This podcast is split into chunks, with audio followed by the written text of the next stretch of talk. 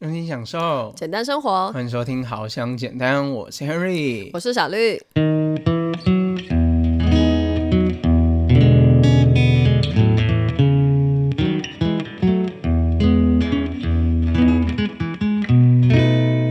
开心就好了，你知道想那么多。我那时候回到饭店，然后在洗澡的时候，嗯，我就觉得我的皮肤，Oh my God，好滑哦，光滑。你真的有觉得有用？好啦，那就有用啊。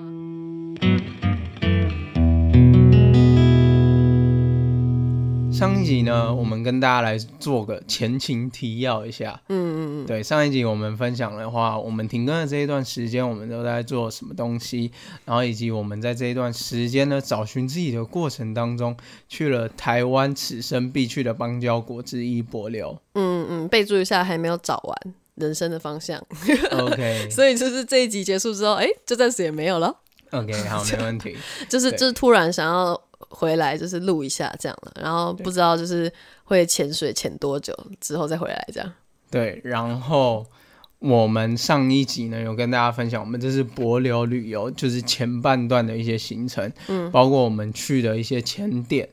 那接下来就要直接在我们的开头直接进入一个主题，嗯哼，就是我们上一次大家都很想知道砗磲贝台湾保育类到底吃起来是什么样的口感，嗯哼，那我们现在就来跟大家分享。没错，我们那个时候呃停在我们去吃就是台湾人开的那间餐厅啊，就跟大家讲，它叫做美人鱼餐厅。嗯，对，那你自己就是网络上查博流旅游吃饭美食什么，一定会查到的一间餐厅这样。然后我们那个时候去的时候呢，那一餐刚好不是包含在我们的团费当中，我们那时候是自费去点餐，所以我们吃的跟其他就是有包含餐点的人都不一样。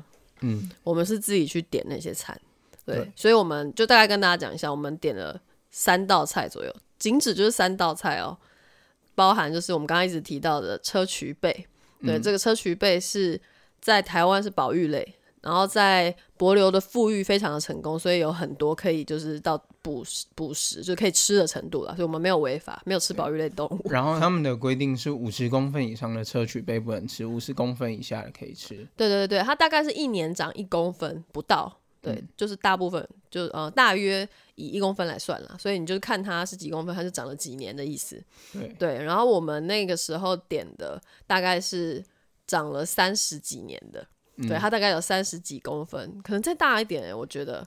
嗯。我感受起来应该是三十几、快四十公分的的宽度的这么大一颗贝这样，嗯，然后我们就是吃那一颗，然后再加上一个是那个蟹，那是什么蟹啊？那个蟹叫做红树林蟹，哦，对对对对，它的特色的话就是它的那个钳子特别大，对。它的那个钳子的那个肉吃起来就是鲜美，跟鸡腿一样大，对，但是它绝对是比鸡腿好吃上好几万倍。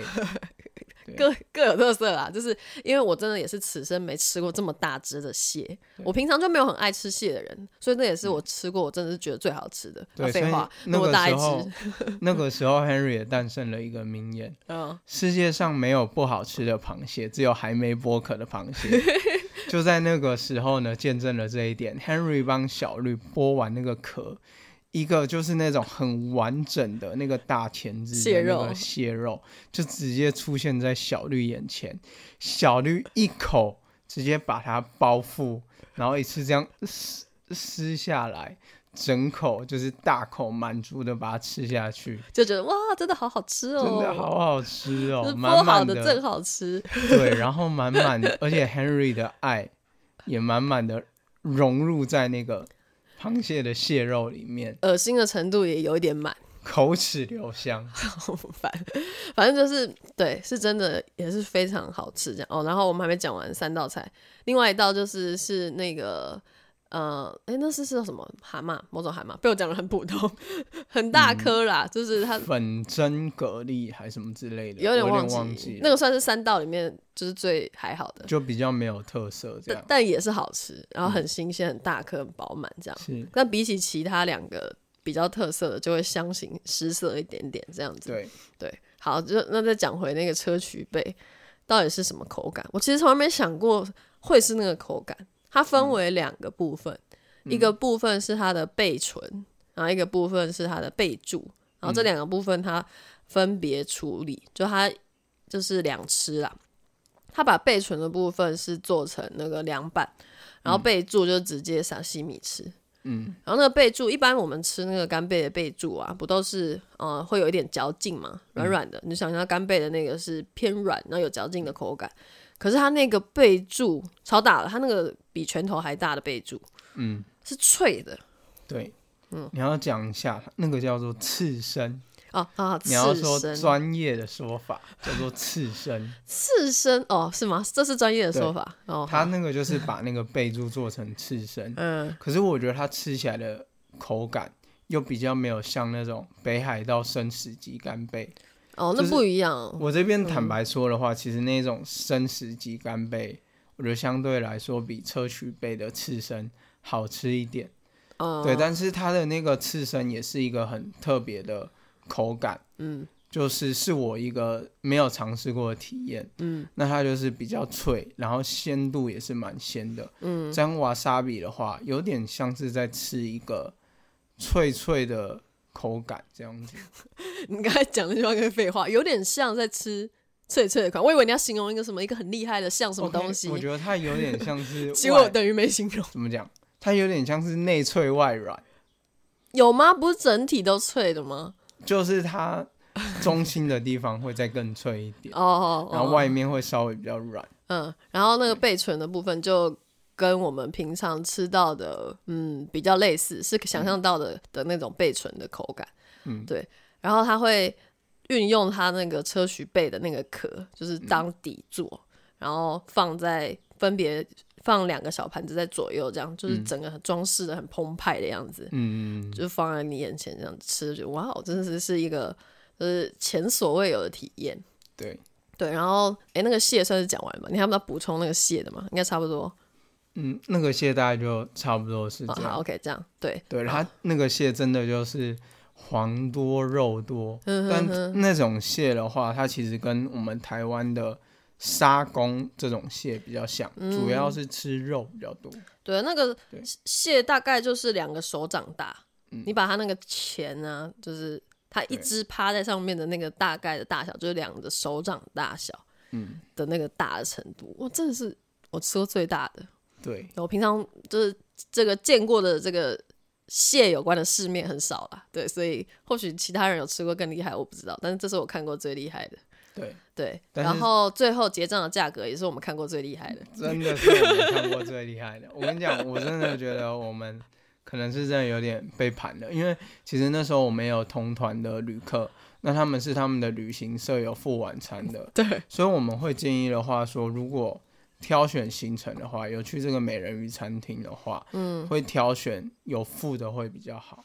哎、可是他们的砗磲贝比我们小很多、哎。诶，他们没有砗磲贝，有，他们有，他们的是是那个拳头大小的砗磲贝，而、我们的是哦。三四十公分的，了解，就是还是有差，是不太一样的体验。他们吃的是一桌的桌菜，所以就是可能会有一些比较多热炒的菜。对哦，因为他们的那个桌菜，其实吃完的话，嗯，那个导游有在推荐他们要不要再加点那个大的砗磲贝，嗯，对他们后来是没有加点，因为说、嗯。他们说已经吃到太饱，他们可能是刚好安排，因为那一桌正常来说是十个人，哦，他们才六但，他们只有六个人，嗯哼，而且我觉得他那个付的餐其实还算不错，他们是有就是有龙虾，然后也有我们吃的那个大只的红树林蟹，嗯，对啊，所以我觉得是各有好处的，对，然后也没有到被盘的程度啦。嗯我觉得是本来他本来就有说清楚价格，只嗯是当时你自己脑抽，我跟你说，就是我觉得我个人啦，嗯在国外的时候，嗯，很容易就是失去对于那种金钱的换算的观念。对，就是你一当下换算不过来，嗯然后那个没有考虑清楚，然后就答应的时候，最后真的你那个理智恢复的时候，再再算的时候，就觉得哦，因为他那边都算美金的，然后美金可能你就听可能就是哦，好像蛮少的，块，然后八十块，然后你听起来哎、少少。好像还好，对然后最后那个我们结账的时候，两个人下来应该是有含服务费的，全部加起来是一百九十八块美金。Oh my gosh！嗯，但那个时候汇率还行啦，那个时候还没有飙上去，最近飙上去了。对，啊，不管，反正就是一百九十八块美金，真的两个人应该算是我此生吃过最贵的一餐。因为其实帛琉当地的话，他们政府的话管，虽然他们海岛国家，嗯，但他们不管是出海啊等等的，都要课税什么之类的，对，所以他们在海鲜上面取得的难易度有稍微就是比较高一点，然后再加上他们当地的物价，因为都是仰赖进口，嗯，所以当地的物价真的都很贵，也不能说很贵啦，它的物价就是就是美国物价。就大概每个美国物价很贵啊，哦，就是可是博流它也没有麦当劳，所以我们没有办法跟大家说大麦克指数是多少。对啦，就是平均你吃一餐是呃台湾的至少三到五倍左右，嗯的那个价格去吃这样。对，但因为都出去玩了，所以所以后来就也没想那么多这样，然后就就是我们后来也有有那个解决就是美金的那个。缺乏的问题，对，因为我们换美金就是大概换的那个固定的量，然后吃掉那餐都吃掉我们将近快一半。对，后来我们还还当下觉得好，会不会到后来就是那个就是美金不够啊什么的？但是对我们等下后面可以按照时间顺序再跟大家讲后来是怎么解决，其实都有解决方法，没有到很困难这样。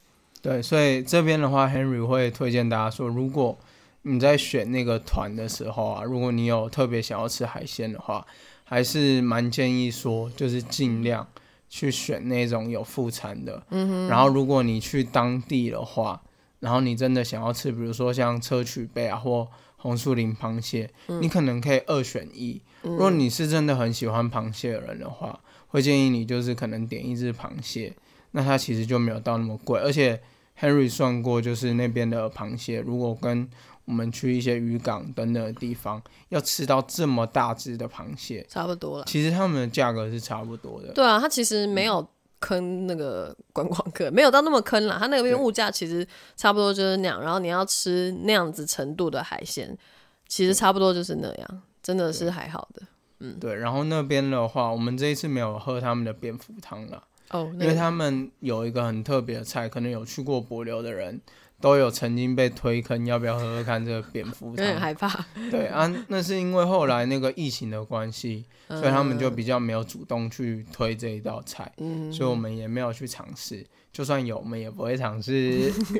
对，对我就属辣，不敢吃蝙蝠。那个就是对看个人，如果你想试试看，就自己去试。我们是没有了。OK，好，那我们就紧接着就这个第二天，这才我们的就是第二天。的行程就差不多到这边了，那我们就来跟大家讲我心中的重头戏，也就是我们第二天出海要去的这些前点。对，对，第二天也是我们整天的出海，然后首先来到的第三天了。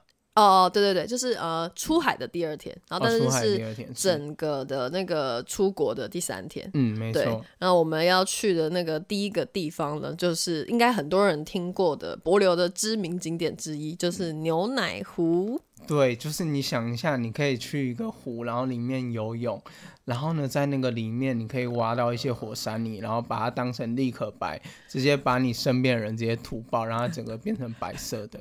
对，就是你。呃，刚靠近那个湖，就可以就是慢慢的感受到海水的变化，会越来越白。呃，那但是它那个白，就也不是说真的纯白啦，没有到那种程度，它是比较就是呃偏呃偏绿一点的白，因为毕竟还是海水。然后然后，但是俗称就是一个牛奶湖，因为它就是。偏白色的一个海水，这样，然后主要是因为它的那个石灰岩沉积，嗯，然后底下会有那个岩石的沉积物，这样，嗯，然后那个它沉在底下，主要是沉在底下，但是也会让海水变成白色的，嗯嗯，啊，一个重要的行程就是玩泥巴，听起来真的是就是好像很无聊，但其实因为那个泥呢，就像是我们平常在敷的那种火山泥面膜一样，就是真的是保养的圣品。对，所以大家去那边就会把握那个时间，就是好好的来就是涂一下，因为你去其他地方也没有。然后如果真的要买那种保养品，就女生有在买也知道，就是也没有到很便宜，所以就把握那个时候可以涂满全身。你什么时候会有机机会可以把火山泥面膜涂满你全身，就是那个时候了。然后这个时候呢，我们要怎么获得那个泥呢？它都在海底，诶，就其实那边还蛮深的，也是那个。踩不到地的程度。这时候就是导游又出场的时候，因为导游多辛苦啊，就是导游跟那个他的助手，就是船夫，他们两个人就一起潜到底下，然后帮我们把泥挖上来。那哎，我真的觉得很贴心呢。对对，所以如果大家真的想要问我们 Tony 的朋友的 Tony 是谁，我没有他的联络方式，对，我们可以私信推荐给你们。对，就是他，也就是很很照顾大家了。然后虽然这是他们职责所在，但是就觉得他也就是做的很好。哎，可是其实我有看过一些，就是之前别人去柏流旅游的影片，嗯，他们是要自己潜下去自己挖，哎，哦，那是很困难。如果你不会潜水，那怎么弄得到？对，但是我觉得我们导游就还蛮贴心的，嗯，他是直接帮我们挖，嗯，然后挖到那个浮板上面，而且他们不是挖上来就让我们直接抹。因为它里面可能会有一些树枝啊，或者一些什么的。对，然后他为了避免我们在那个大家就是在那边涂抹的过程，嗯，然后会造成受伤什么的，嗯，他还帮我们在那边筛，对，就是把一些尖尖刺刺的东西把它先捞掉，这样，然后他们确定 OK 之后再给我们用，这样还蛮好的。然后就在那边，哇，真的是。只要是皮肤有露出来的地方就涂满，然后眼睛不行了，就是眼睛周围就会避开，然后其他地方都涂满，就说哇，超好玩的，真的。而且我觉得它这个有个很棒的地方，嗯，就是你在抹那个火山泥的过程不用太劳累，哦，因为我之前其实出国的时候去过沙巴，嗯。那沙巴也有一个，就是那种无人岛上面，嗯，然后它有一个那种火山泥的泥浆那一种，嗯嗯哇，它光走上去就要先爬一大段的山路，哦，然后那山路啊，你会踩在那个溪里面，你脚很容易受伤，嗯哼，对，然后你就是要爬一座山，你才可以到火山泥里面。哦，我们这个不用，我们直接坐船直接就坐过去，对，导游还帮你挖，轻轻松松，啊，怎么洗嘞？就再跳下去，对，洗一洗，起来就好了。对，OK 就结束了。对，就是他那边还蛮贴心的，都有设置那个就是船停靠的一个算是大浮板啦。那边有有一个很大面的浮板，然后人都可以踩上去这样。然后所以船停在旁边，我们就是直接可以在那边玩。然后它是一个。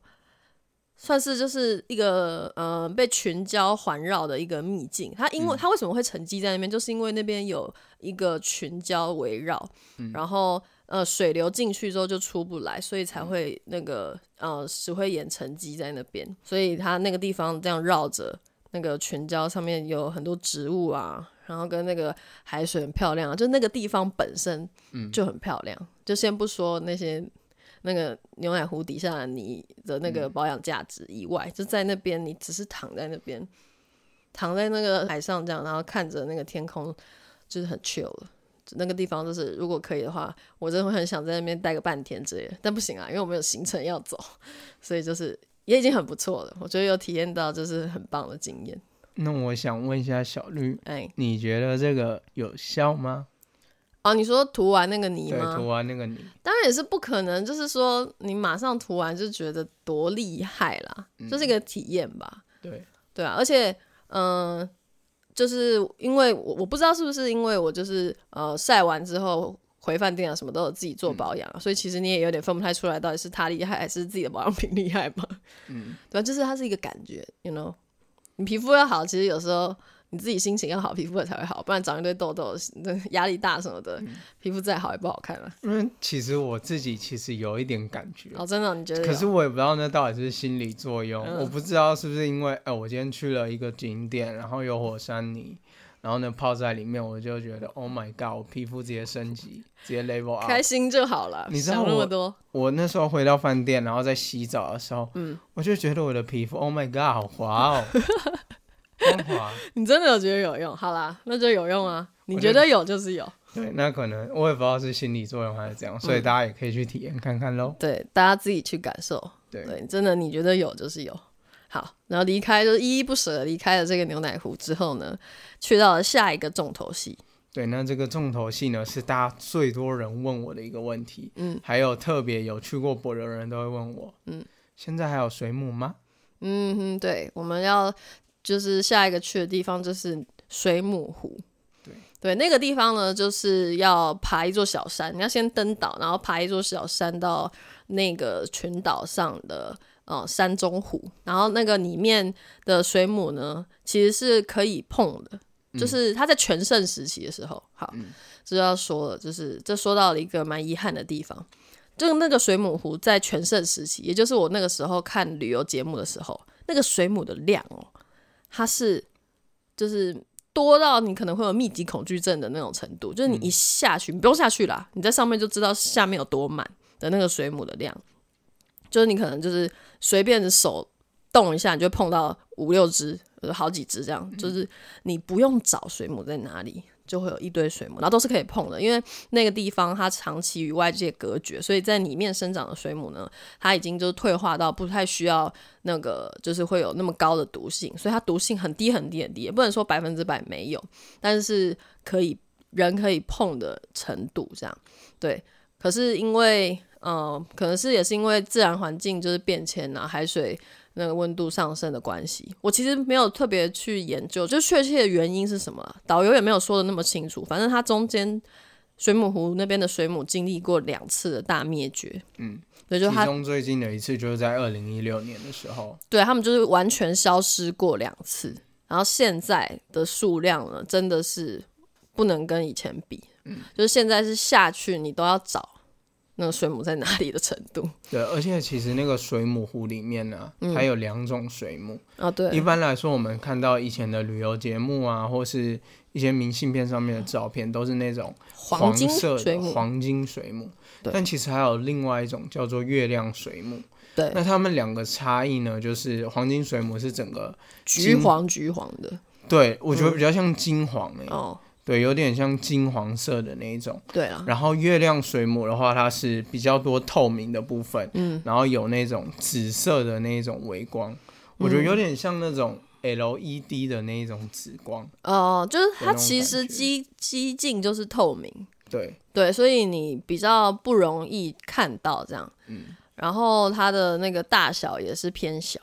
对，有大的啦，可是基本上都是小小的居多。然后它相比月亮水母的话，毒性比较高，所以导游都有一直跟我们说，不要去碰那个月亮水母。哦，你说相比那个黄金水母，对，相比黄金水母，然后他说，如果你要碰那个月亮水母的话，嗯，尽量用的，比如说像手掌啊，就是肉比较多的地方，嗯，然后千万不要碰到它触须的地方。嗯，对了，对了，但还是就是没有很建议碰，嗯，然后那个黄金水母，我们其实也找到蛮多了，嗯，对，而且我们那一群刚好有一群就是会自由潜水的，呃，同团的伙伴，就是也不是说朋友，跟完全不认识，然后他们。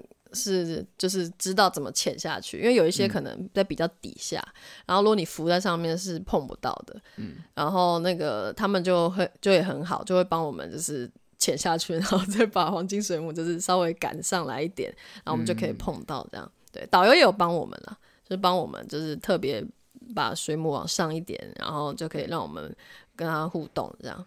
真的，它摸起来的触感就真的像果冻一样，对，哦，好疗愈的感觉哦。对，它的那个大的，嗯，黄金水母比较大，嗯，然后大概也是，呃，呃，拳头张开一点的大小。对，嗯，其实有更大的。对啊，就是我们看没看到那么多。嗯嗯，对，然后有一些很大的，它可能在离我们比较远的地方。嗯嗯嗯。对，所以也不是全部都可以一手掌握。嗯，就是。这个地方是我最有感的，感受到这生态浩劫 所带来的影响的一个地方。就它真的是那个数量，对，太可怕了。为什么会就是差别差那么多？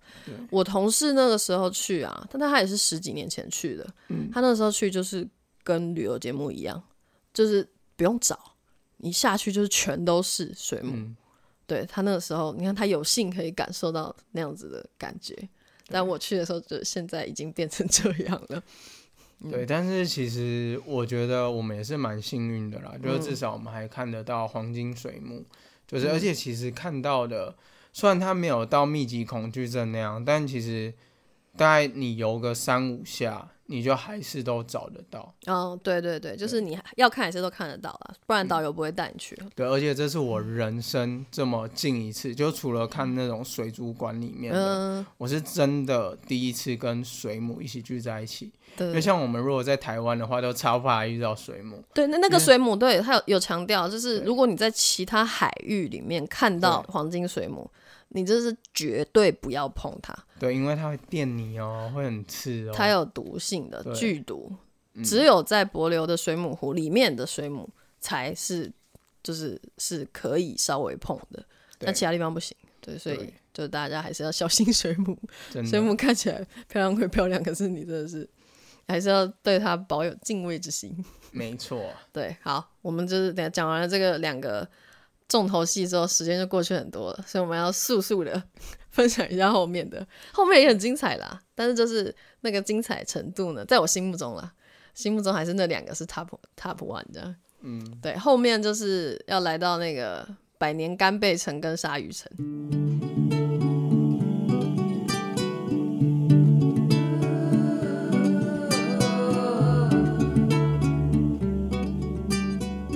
们现在讲一下，就是我们先去鲨鱼岛。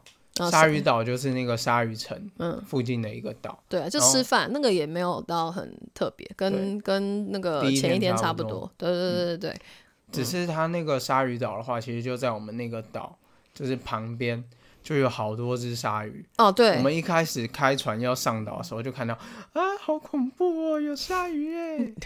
OK，对，就是因为这也是一个，呃，就是导游有跟我们分享，是、其实是一个不知道该怎么说，算好还是不好呢？就是因为鲨鱼被训练的，就是因为人喂养的关系，对，所以他们看到船靠近就会以为是有食物，所以就会游过来。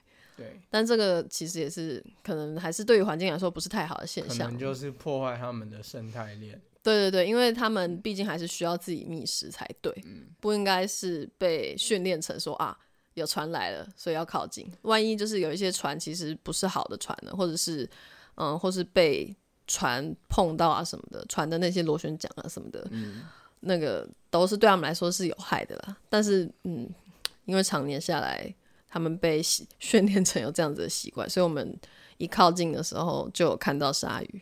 对，但是我觉得还是蛮刺激的。嗯我觉得那时候 Tony 超紧张的，因为好像之前真的有发生过那个鲨鱼有咬人的有啊有危险性，对，对下去前都要签切结书，对就是你是自由有意志的去参与这个活动，对对，然后要遵从那个带你的导游，对就是告诉你的指示，然后去看这样。鲨鱼真的超近，你也是伸手可以触碰的程度，但那个大小不是大白鲨的大小啦，我们可能会吓死。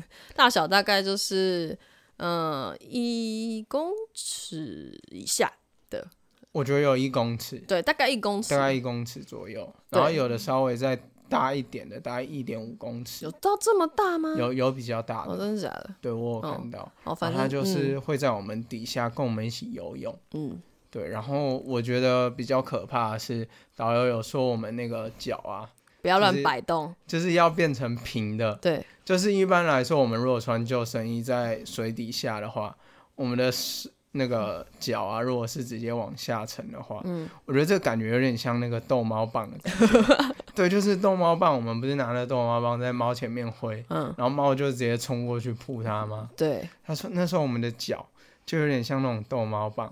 如果我们在那边摆啊摆啊，那个鲨鱼看到就哇很兴奋哦。奋然后就直接冲过去。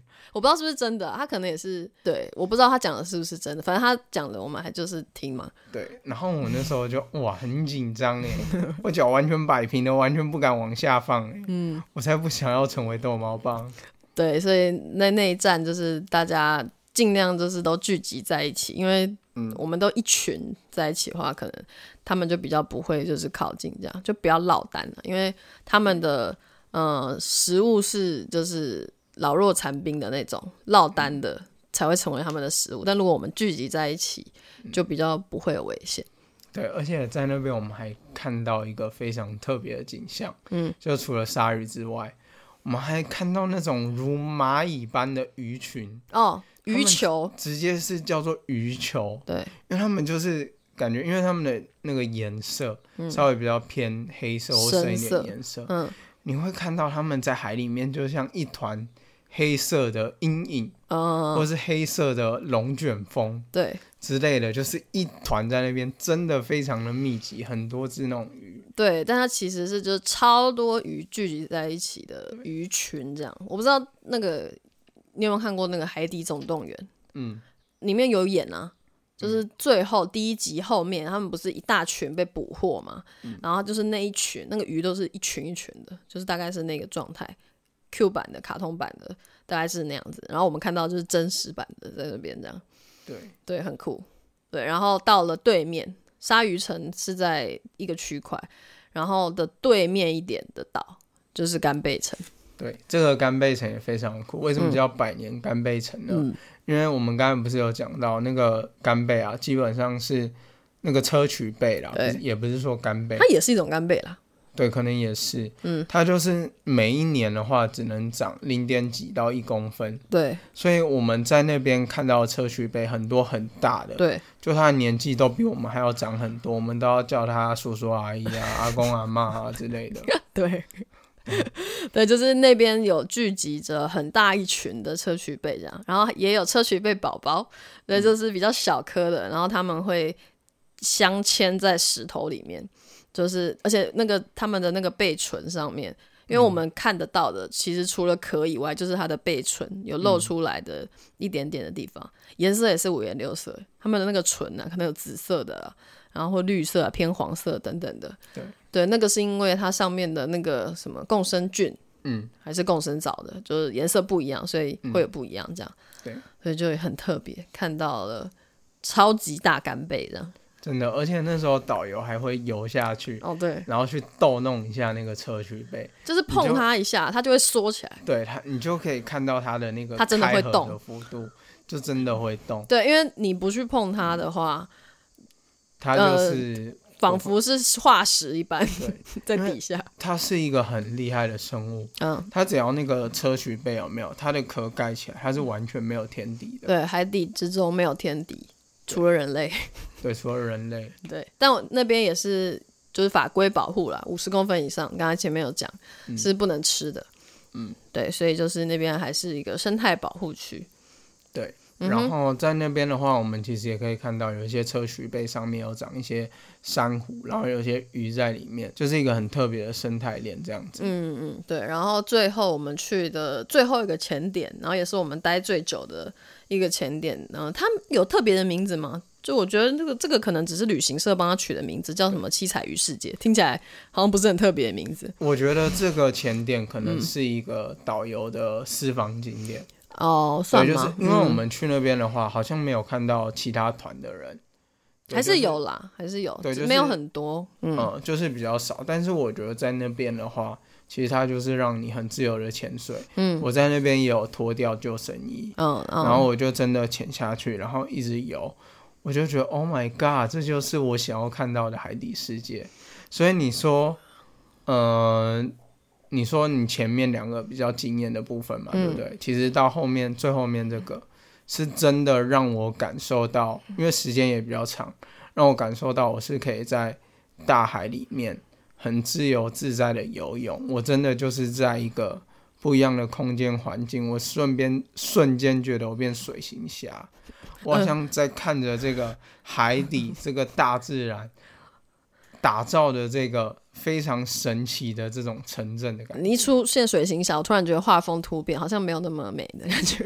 哎、真的很美，因为 好了，有啦有啦，那边的是很美。，就是真的，你可以看到就是各式各样珊瑚不同颜色的珊瑚。然后珊瑚附近就会有不一样的鱼群围绕在旁边，这样子对，就是真的是鱼群，那个鱼的都不是用几只来算的，就是一群一群的这样。然后不同的珊瑚边会有不一样的鱼啊什么的，就是非常非常多。然后在那边就是有比较多可以自己去探索的时间，你可以自己去看你想看的地方。真的，那时候在游泳的时候，那个感觉，我就是看到很多最熟悉的陌生人。怎么说呢因为我很熟悉，我知道他们是鱼，但是我不知道他们是哪一种鱼，所以就是最熟悉的陌生鱼。OK，就是那边我们都认几乎认不出来它是什么鱼啦，因为真的太多种了。然后那个珊瑚什么的也真的是多到数不清的程度，这样对，所以对我们已经快要没有词汇可以形容到底有多美了。对，我觉得那个前点最棒的就是让你感受一种自由自在的旅行。那我们主要这一次的旅程就出海两天嘛，嗯，那这两天呢，其实就让我们那个旅行就是让你最后再感受一下这个波流的大海，做一个收尾，这样子。对，因为之后呢就比较呃没有那么多可以跟大家介绍，因为可能就是一些呃市区的景点，这些我觉得还好，不用特别跟大家分享。那主要是就是我们有一些自由的那个自由活动的时间，然后刚好就是我们问导游，他有跟我们分享一个离我们饭店不会太远的一个港口，叫做 T Dock。对，那其实我觉得这个自由活动的时间嗯对我来说是最好的，嗯因为它很强烈的带给我那种真正的去体验当地生活的感觉，就是去嗯观察当地的人都住什么样的房子，嗯，他们的行为模式。那我怎么听起来那么像变态？所以也没有啦。看着他们就是比如说跟当地的人打招呼啊、嗯等等之类的。对，然然后自己去吃饭啊，就是不会说是被安排的，因为我们毕竟还是参加团嘛，然后那个行程跟行程之间还是会有一点紧凑，就是会没有办法完全是在自己的掌控之中。但是那一段时间就给我们嗯很自由放松的时间，因为我们就是什么时候想走啊，什么时候要去哪里都可以自己决定，这样我觉得还蛮好的，在一个旅行团之中有自由活动的时间。对，然后终于呢，除了我身边除了小绿以外，没有人说中文了。对，真正的有出国的感觉。然后讲一下刚才小绿分享的那个 T Dock，嗯，那个 T Dock 就是一个可以让你耍废的码头。对，而且我觉得不是每个人都会喜欢啦，因为它就是一个，它基本上不是景点，嗯它就是码头。但对我们来说其实很不错，就是我们就也没有想要干嘛，我们就是想要放空而已，然后看看海边，就是很那个海边也是，它虽然是一个港口，可是还是一堆鱼，就是游来游去，对，然然后很很多很对很多蟹啊，那个我也不知道是什么蟹，反正就在那边爬来爬去这样。嗯总之不是厚里蟹。OK，好了，简单跟大家讲一下，而且我觉得柏流的港口有一个比较特别的特色。嗯，大家想一下，我们去台湾传统的那种渔港，看那个港口，你是不敢跳进去里面的，嗯因为感觉很多都有一些什么油污啊，或者什么之类的被。污染，柏流它连港口的那种港边，你都是看得到鱼群的，对，它的水都是清澈的。几乎啦，但还是会微微微有一些感觉受到 污染的地方，嗯但是就是相对于其他地方来说，是真的清澈许多。嗯嗯，然后我们就在那边就是几乎待了一个下午，本来想要看到等到夕阳的，因为真的太热了，那边那个阳光真的是非常的烈。对，哦，就是除了拍照之外，完全离不开伞，一定要就是好好的撑着这样，不然我们我已经被晒爆了。我们因为那两天潜水啊，已经被晒爆了，真是整个晒伤。那个洗那个热水澡都刺刺痛痛的那种程度，所以已经不能再继续晒下去了。对，所以在那边就是还是要多多防晒，多多保护自己这样。对，然后再来就到我们最后一天，嗯，最后一天呢，要跟大家分享一个非常特别的景点，我们就不特别讲了，因为其实柏流路上的景点的话，真的比较少。对，对他们主要还是大自然面的，非常非常的棒，很好的体验。嗯，其中一个就是 KB 大桥。哦，对，对，那为什么这个 KB 大桥呢会叫 KB 大桥？嗯，原本是因为那是好像一个韩国人，然后捐赠，然后帮他们建的。对，然后有一次呢，就是有一个柏流的家庭，他们开车经过那个 KB 大桥的时候，它中间就断了，对，然后整个车子呢就掉到海里面。然后那个帛琉人呢，帛琉政府就跟韩国说：“哎、你帮我们盖这个桥那么烂，它直接就断掉了，那你是不是要再帮我们重新盖一个，或是给我们什么样的赔偿？”对，然后可是韩国就觉得，哎、我们都免费帮你们盖桥，你们还要 我们要求就这么多，嗯，然后结果柏流人呢，他们就说，因为太不爽了，对他们真的很不爽，但他们表面上还是说，哦，对，你们帮我们盖桥，嗯，我们要很感谢你们，我们帮你立一个感谢纪念碑。杯，然后那个碑呢，它真的长得非常有特色，他们长得就是一个国际手指的一个特色，对，就是比中指啊。对的一个长得像比中指的碑，对。然后上面写了一段碑文，就是各种嘲讽韩国，然后还被韩国人的韩国的观光客把去那个涂掉，对，就是上面韩国的字样有被那个石头就是划掉的痕迹，就代表说他们就是本国人其实也是对于这件事情感到有点羞耻。对，这这我觉得很难想象哎，就夸张哎，这种事情竟然可以搞得那么大，还立一个碑在那边对，而且他那边还有一个指标，嗯，trash put here，对，他就说垃圾可以丢在那边，那边没有垃圾桶哦。对啊，超超夸张的哎。真的，我真的觉得他们比就是怎么样嘴别人嘴的很有艺术。这这跟最近那个那个祖克伯直接在 Twitter 上发的那篇那那张图有什么两样？啊，没有题外话，就是他们真的，嗯，这是我们印象深刻的路上的一个，算是很有文化意义吗？这我也不知道该怎么讲，就是很特色的一个景点。但 KB 大桥本身就是他们一个很知名的一个路上景点，没错，撇除于那个文化的问题，嗯，本来就是知名的，可能在明信片上会出现的一个桥，这样，因为它是连接帛琉就是最大的一个岛与岛之间的一座大桥，这样。对，它是一个跨海大桥。嗯，对，而且那边我还记得我们第一天呢、就是从机场坐着旅行社巴士要去我们饭店的时候，就有经过。那个夕阳真的好美。对对对对，这就是我们所有就是大概印象深刻的博流的旅程啦，就在这边就全部跟大家分享了。所以最后呢，我们要在这边跟大家公布，就是我们这一次旅游到底花了大概多少钱。哦，好，那其实我们这一次的话呢，就是团费嘛，就是三万九、嗯，对，然后再来我们当地的花费的部分，我真的觉得如果没有因为那个海鲜餐，我直接那时候突然脑雾，然后花了一百九十八美金的话，原本是可以再花的更少一点。嗯，我们在当地的花费的话，就是包括呃导游的小费，跟我们租蛙鞋啊一些费用的部分，就大概花了七千左右，嗯，一个人啦。所以我们等于、那也没到那么多，将近而已。我后来算好像还好。对，所以就是可能一个人大概四万五千多、四万六左右，对，就是整趟就是团费再加当地的花费啊，就一切啦，嗯，一切可以大概就是抓在这个部分。其实没有想象中的这么的高。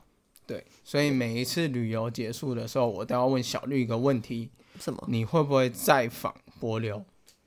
我心中当然是绝对是想要的。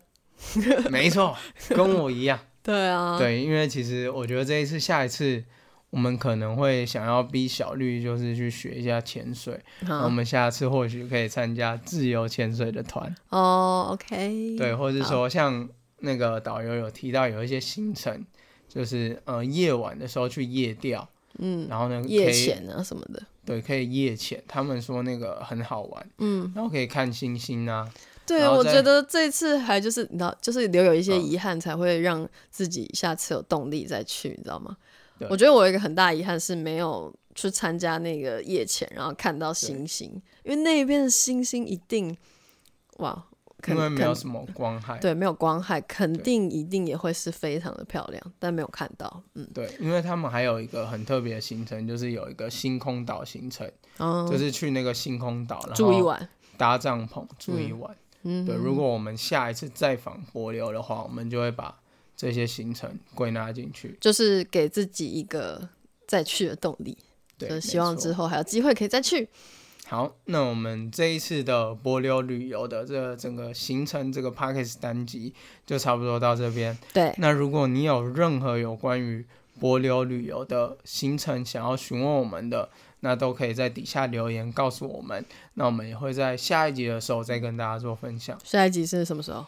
或是在 IG 上面回复给大家。到底就是不知道什么时候了，不要在那边下一集。好，没问题，那我们就第七季的时候再见喽。对，就是我们还会再休息一阵子吧。对，这一次只是一个临时起意，就是突然就是想说，哎，就是不然就来跟大家分享一下，就是毕竟是一个很特别的体验，然后以及就是顺便更新一下近况。那之后我们就就是后会有期再见喽。对，然后最后 Henry 再想讲一个，嗯就是我们好像简单都经营到第六季了。嗯对，其实我们看每一季的呃单集下载数啊，还有 YouTube 的观看量，嗯。其实都有一定比例的，就是听众嗯跟观众。我嗯们还是很希望大家可以就是多跟我们互动，给我们一些回馈啊，有什么想要问我们的，或是想要呃跟我们说的，都欢迎，就是想尽办法联络我们，我们也可以在节目再跟大家做分享。如果真的只想私下偷偷告诉我们的话，也可以告诉我们说不要在节目上分享，我们觉得都会很尊重大家的想法。嗯，没错没错。好，那我们就嗯，下次再见喽，下次不知道是什么时候，但没关系，就是下次再见，好，没问题，好，拜拜。拜拜。